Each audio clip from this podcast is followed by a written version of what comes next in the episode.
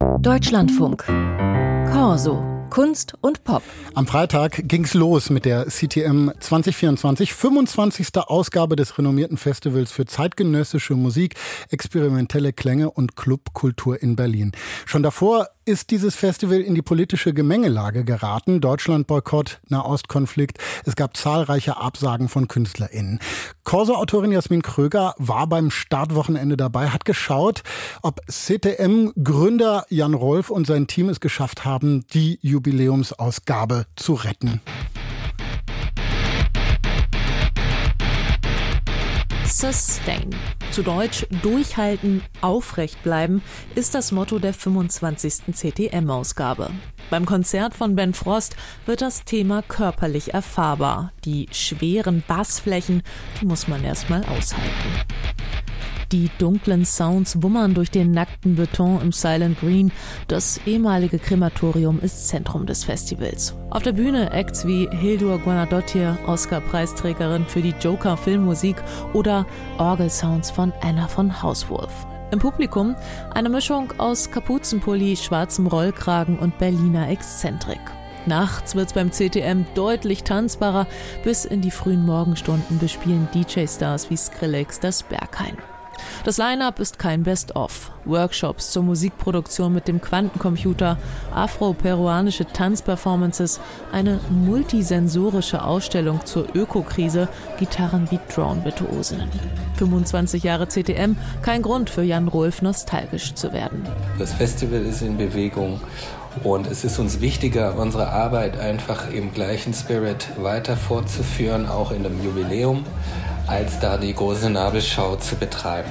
Aber wir haben trotzdem schon auch ein paar KünstlerInnen eingeladen, die auch schon in früheren Ausgaben äh, bei uns waren und die uns auch schon ein bisschen länger begleiten. DJ-Größe Robert Henke, aka Monolake, Erfinder der Software Ableton, ist so einer. Noch zur Mittagszeit hat er an dem Set gefriemelt, mit dem er zu späterer Stunde die Nacht im Berghain eröffnet. 2000 spielte er das erste Mal auf dem CTM. Interessanterweise hat das CTM-Festival es geschafft, trotz internationaler Relevanz und viel größerer Reichweite diese Familiarität und dieses Persönliche zu erhalten. Das Persönliche ist geblieben, das Politische in den Jahren stark gewachsen.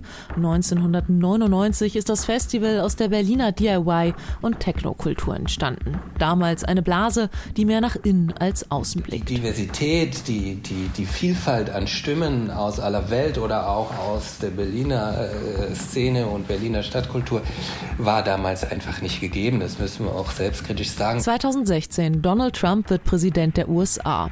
Nun schärft sich laut Rohlf das politische Bewusstsein. Das Festival wird zunehmend Plattform für weltweite politische Diskurse, fördert Stimmen und Klänge, die von westlichen Festivals weitestgehend keine Beachtung erfahren. Wie beispielsweise Widerstand in Thailand gegossen in Elektro klingt, lässt sich Freitagnacht erfahren. Das Berghain hat womöglich fast alles gesehen, aber die langgezogene Mundorgel von Artist Pisitakun dürfte ein Novum sein, als auch der Moment gegen 4 Uhr morgens, als die Tanzfläche in einem solidarischen Sprechchor ausbricht. Hoch die internationale Solidarität schallt es durchs Halbdunkel.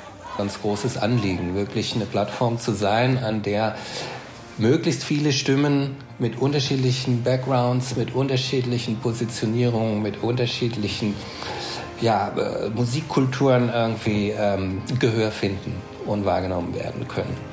Ausgerechnet diese Durchlässigkeit und Offenheit für politisch Marginalisierte fällt dem Festival nach dem 7. Oktober 2023 auf die Füße. Sie werden angegriffen für CTM-Acts, die offenkundig Israels Regierung und das Vorgehen in Gaza kritisieren. Das Fass zum Überlaufen bringt Kultursenator Joe Scialos Antidiskriminierungsklausel als Fördergeldprämisse. Sie würde jegliche Kritik an Israel als Antisemitismus auslegen, beklagen Kunstschaffende. 17 Acts, darunter Größen wie DJ Manuka Honey und Gioti, sagen ihre Auftritte nur wenige Tage vor Festivalbeginn ab. Parallel gründet sich die Boykottbewegung Strike Germany mit mittlerweile über 1000 Unterzeichnenden. Als Scialos Klausel vier Tage vor Festivalbeginn kippt, ist der Boykottschaden nicht mehr abwendbar. Also wir sind eigentlich nicht das Ziel und wir kriegen das auch von den Künstlerinnen vielfach gesagt, dass sie unser Festival sehr respektieren und unsere Arbeit schätzen. Wir sind sozusagen äh, das erste große Event hier in Berlin und deswegen trifft es uns jetzt. Die Lücken im Line-up hat das CTM unter größten Anstrengungen gefüllt. Unter den Besuchenden am ersten Wochenende bleibt die Stimmung neugierig und wohlgesonnen. Das wünscht sich Festivalgründer Jan Rolf auch für die nächsten 25. Was mich immer fasziniert hat und ich hoffe, dass es auch weiterhin so ist, dass wir ein Ort sind, wo äh, wirklich irgendwie der Philosophieprofessor aus irgendeiner Uni in seinem 70. Lebensjahr neben dem Gabba Rave Kid auf dem Dancefloor steht und beide irgendwie denken, wow, also was ist das? Das habe ich schon noch nicht gehört.